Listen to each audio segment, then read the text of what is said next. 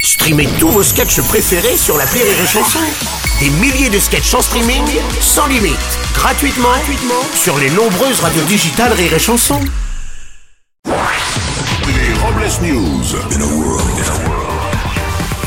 Bonjour, vous êtes sur Rire et Chanson, je suis Bruno Robles, rédacteur en chef des Robles News et de Self Défense Magazine avec un super dossier sur la raquette de Nadal. Bonjour, je suis Aurélie Philippon et le vin s'améliore avec le temps. Et moi, je m'améliore avec le vin. Bonjour, je suis Vincent Serroussi et j'ai passé un très bon week-end. J'ai pensé à Bruno tout mon dimanche, son allure, son charisme, son talent et ça m'a mis de bonne humeur. Tu aurais un petit plus, toi. Merci. Allez, c'est l'heure des Robles News. Les Robles News. L'info du jour, c'est le changement de nom du parti présidentiel. C'est lors d'un congrès au carrousel du Louvre que le parti de la République en marche offi- officialisera Renaissance, le nouveau nom de son parti. La tête sera composée de Bruno Le Maire, Gérald Dalmanin, d'Aurore Berger et d'Emmanuel Macron en président d'honneur. Euh, et en effet, ça change. hein.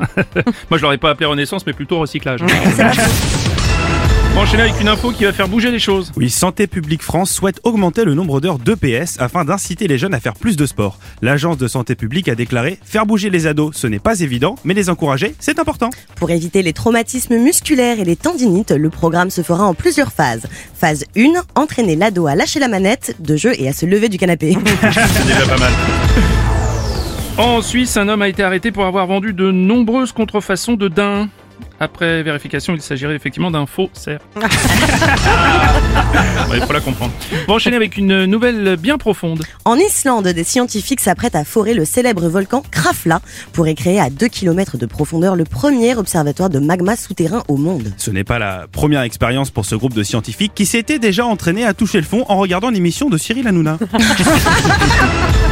On va continuer encore avec une info sous-sol. En effet, Bruno, d'après des scientifiques, la ville de San Francisco aux États-Unis s'enfonce un peu plus dans la terre année après année à cause du poids de ses bâtiments et de la montée du niveau de la mer. Il faut savoir que Nicolas Hulot, alors ministre de l'écologie, avait déjà visité et alerté sur d'autres endroits où ça s'enfonce également, Charlotte, Sofia ou encore Florence. Attendez, Aurélie, rassurez-moi, vous parlez bien des villes. Non, non.